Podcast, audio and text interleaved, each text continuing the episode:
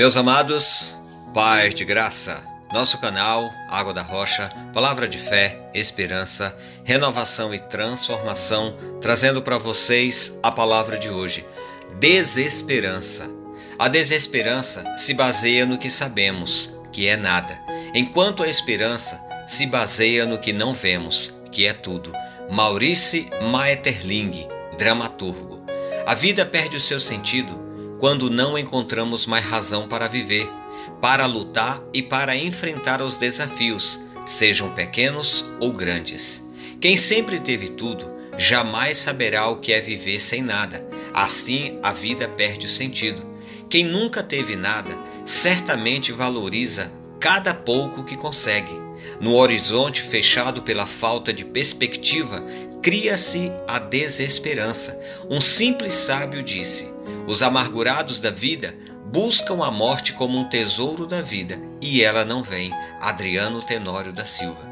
O desespero, o desânimo toma conta do ser e aquilo que parecia impossível se torna possível e a morte passa a ser vida, pois o fim que espera não chega. Quem perde alguém vive o luto, quem perde a esperança se torna o luto.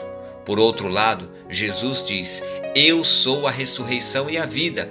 Aqui fica claro que a desesperança, assim como a esperança, pode ser uma escolha. Meu amigo Adriano disse o seguinte: esperança é uma luz, é uma luz vinda do universo para clarear aquele que obedece à mensagem de Cristo.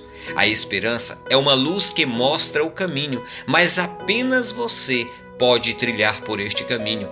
Eu sou o caminho. Hoje a palavra de hoje é bem sucinta e clara. Diz que apenas eu posso tomar minhas decisões e que a base é Deus, que sabemos que é bom o tempo todo.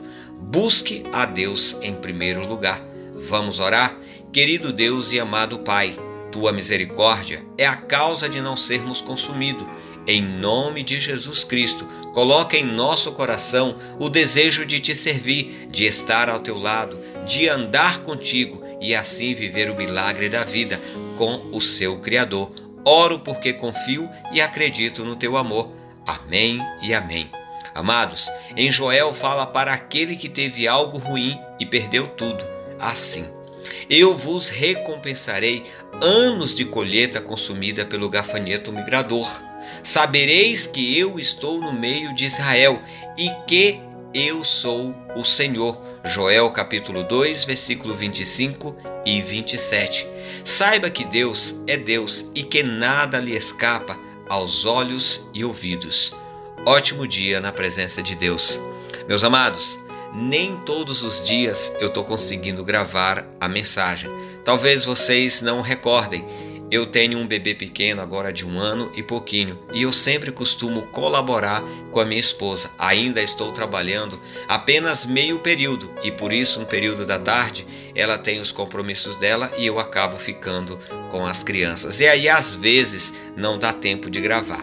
Mas agradeço a compreensão, agradeço o carinho e o feedback de cada um de vocês. E mais uma vez eu reitero: preciso muito das orações e do apoio de cada um de vocês. E se você gostou dessa mensagem, curta, comente, compartilhe para que outras pessoas sejam alcançadas, impactadas pela palavra de Deus. Deus abençoe, até a próxima e paz de graça!